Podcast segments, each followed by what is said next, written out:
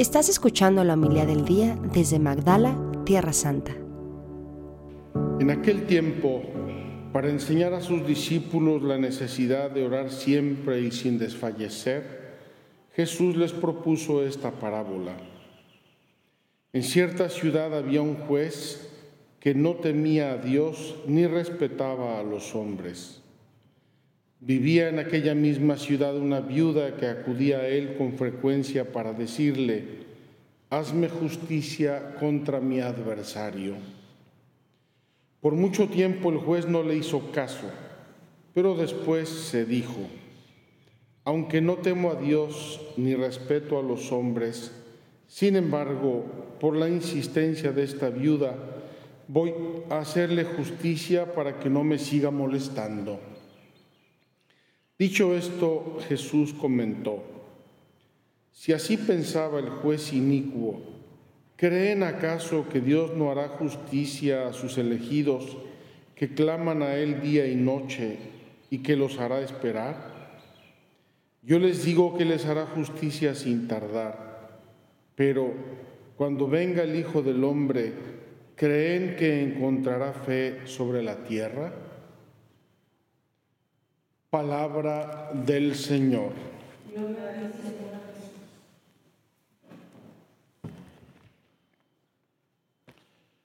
Muy queridos hermanos, estamos acercándonos rápidamente al final del año litúrgico.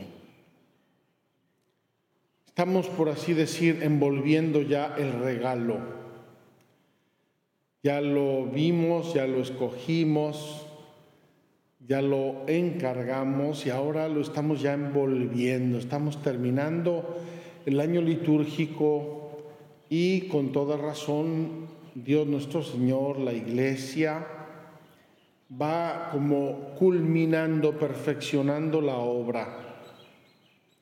Y por eso hoy nos quiere hablar de la confianza en la oración.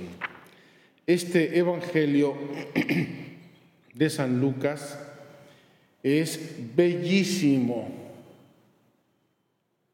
porque San Lucas en el capítulo 11 nos dice también que un día, viéndolo los discípulos orar, un discípulo le dijo, Señor, enséñanos a orar. Enséñanos, también Juan Bautista enseñaba a sus discípulos a orar. Es como parte integrante del discipulado aprender a orar. ¿Por qué? Porque si el maestro es inteligente y el discípulo es bueno, ¿qué hace el maestro? Una vez que el discípulo crece y madura y aprende las lecciones importantes, el maestro conecta directamente al discípulo con Dios. Ya no te voy a enseñar yo, te va a enseñar Dios. Ya no te voy a guiar yo, te va a guiar Dios. Ya no te voy a consolar yo, te va a consolar Dios. Qué hermosa actitud del maestro verdadero enseñar a sus discípulos a caminar con sus propias piernas, a tomar sus propias decisiones, a crecer, a ser independientes y autónomos. Pues bien, en ese proceso de discipulado y en ese proceso de enseñanza que Jesús hace a sus discípulos, llega el momento en, en que Jesús quiere decirles a los discípulos, oren, Oren, conéctense con Dios, hablen con Él, pídanle sus cosas. Dios quiere estar con ustedes. Probablemente de un modo velado también les está diciendo Jesús, yo no voy a estar siempre con ustedes, pero mi Padre Dios sí. Entonces Jesús quiere que sus discípulos aprendan a orar. Salvando todas las proporciones, mis queridos hermanos, es lo que hemos hecho con nuestras peregrinaciones virtuales. Hemos hablado del rosario, de la Virgen, la presencia de la Virgen, los misterios de la vida de Cristo. Hemos hablado de la fe, todos los artículos de la fe en el credo. Hemos hablado de la sanación con María Magdalena. Hemos hablado de la iglesia a través de los sacramentos de la iglesia. Hemos hablado de los mandamientos de Dios, la moral. ¿Qué nos queda?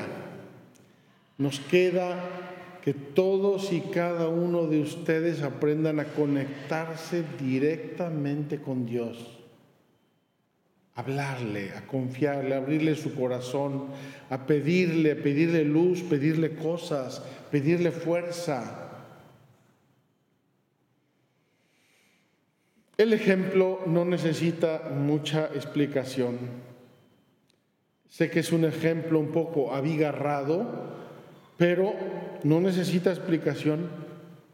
Si una persona es insistente, insistente, insistente, consigue las cosas. Consigue las cosas porque las consigue. Incluso contra personas opuestas o malas o perversas o lo que sea. La perseverancia en el pedir consigue las cosas. Y Jesús nos dice en pocas palabras, perseveren en pedir. Queridos hermanos, en estos días estamos pidiéndole a Dios por la paz. Ya pasaron seis semanas hoy, seis semanas que comenzó el conflicto y seguimos pidiendo y seguiremos pidiéndole a Dios hasta que escuche nuestra oración, porque eso nos lo enseñó Él. Pues yo te invito a ti, en tu vida, en tu familia, en tus asuntos materiales, morales, espirituales, en la vida de tu país, en la vida de tu empresa, en la vida del ambiente de trabajo, en tu ambiente escolar, académico. Pídele a Dios. Dios quiere que le pidamos y que le pidamos con insistencia.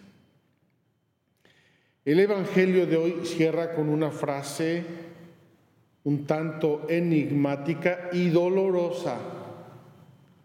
Yo he conocido varias personas santas, verdaderamente santas, algunos sacerdotes santos, que se plantean esta frase con dolor, con tristeza, con preocupación. Cuando venga el Hijo del Hombre, ¿encontrará fe sobre la tierra? Yo creo que somos muchos seres humanos, aunque sea poquitos, y espero que Dios encuentre fe, que Dios encuentre esta oración insistente, confiada, humilde. Dios tiene que encontrar fe sobre la tierra. Yo creo que Jesús nos hizo esta pregunta como un acicate, como un reto para que nos crezcamos a nosotros mismos y digamos, claro que encontrará fe tiene que encontrar, por lo menos la mía, que la mía la encuentre, la encuentre vigilante, la encuentre alerta, la encuentre despierta. Vamos a pedirle a Dios que nos conceda esa fe. El Salmo responsorial de hoy nos habla de esa fe y de esa oración, de esa fe y de esa oración en alabanza de Dios recordemos los prodigios del Señor. Me gustaría dejarles hoy una tarea. Hoy, hoy, hoy, hoy. Escribe tres gracias, tres beneficios que Dios te ha dado y que conviene que tú recuerdes y que tengas siempre presentes. Que nuestro corazón en gratitud, en alabanza, le diga a Dios gracias, gracias en concreto por esto, esto y esto.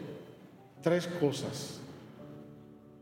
Y así expresamos nuestra fe en una oración de agradecimiento. Que así sea.